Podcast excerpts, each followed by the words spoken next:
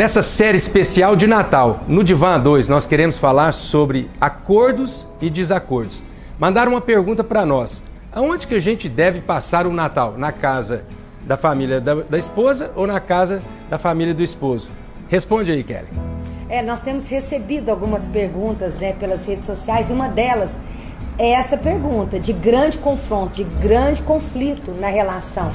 E assim, nós temos que pensar o seguinte: a gente enfrentar algumas coisas, assim, um contra o outro, vai valer a pena? Será que nós não estamos saindo do espírito do momento, que é festa, que é comunhão, né? Porque o Natal é tempo de, de reunir os amigos, né? Seria é, lícito, né?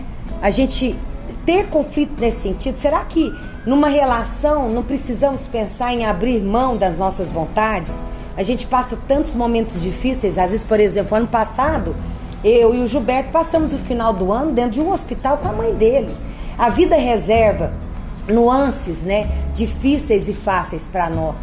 E a gente começa a, a, tomar algumas atitudes na nossa vida, isso vira uma rotina, isso vira uma coisa né, contínua na nossa vida, quando firmamos algo e não abrimos mão da nossa própria vontade. Relacionamento, casamento é abrir mão a vida um pelo outro. Talvez não seria ponderar a gente fazer um, um tour né, em todas as casas, né, um pouco em cada casa, não, mas eu quero só na minha casa. Tá aí uma coisa para ponderar. Perdemos o espírito do momento para viver conflitos e que a gente tem que né, passar disso. É, falando em acordos e desacordos, uma coisa que a Kellen disse é verdade. Por exemplo, a minha família nunca gostou de festa. Meu pai, minha mãe, eles falavam: Ó, oh, você passa aqui cedo porque 9 horas da noite eu quero dormir. Agora você imagina no Natal a gente dormir 9 horas da noite, mas essa era a minha família. Eles não gostavam de festas. Então eu passava lá, dava um abraço a Kellen com os meus filhos. Depois a gente ia para a família da Kellen, que gostava mais de festa. Uhum. Então esses acordos é que a gente precisa enfrentar, que a gente precisa viver é, o diálogo, que a gente precisa conversar. Puxa vida, às vezes na nossa terapia lá, quando a gente conversa com muitos casais, muitos cônjuges estão reclamando que muitas vezes as esposas ou o marido não gostam de ir na casa do outro, porque não gosta do pai, não gosta da mãe, tem conflitos. Gente, nós precisamos aprender a superar tudo isso. Não é possível que eu não vou gostar do meu sogro, da minha sogra.